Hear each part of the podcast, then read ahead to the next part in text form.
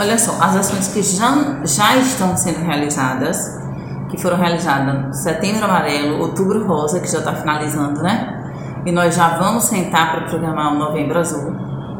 Foram realizadas em alguns residenciais. É uma parceria que nós firmamos é, na época, na data do aniversário da, da cidade, com a Faculdade Uninassal e também firmamos com uma outra instituição chamada Empreender 200.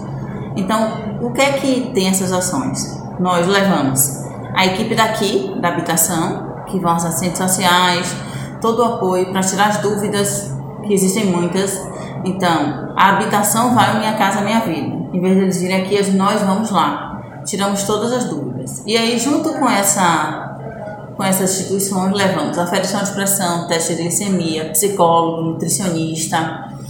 É, cada, a cada, por exemplo, setembro amarelo foi dada entrevista com relação ao setembro amarelo. Outubro rosa entre, é, foi dado palestra, não entrevista, desculpa, palestra com relação ao outubro rosa. Novembro será voltado para o novembro azul.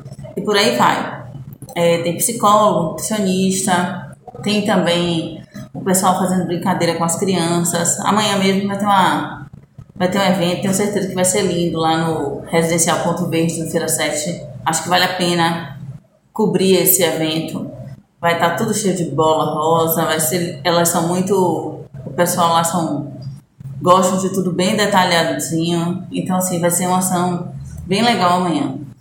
É, também tem brincadeira com as crianças, tem algumas vezes, né?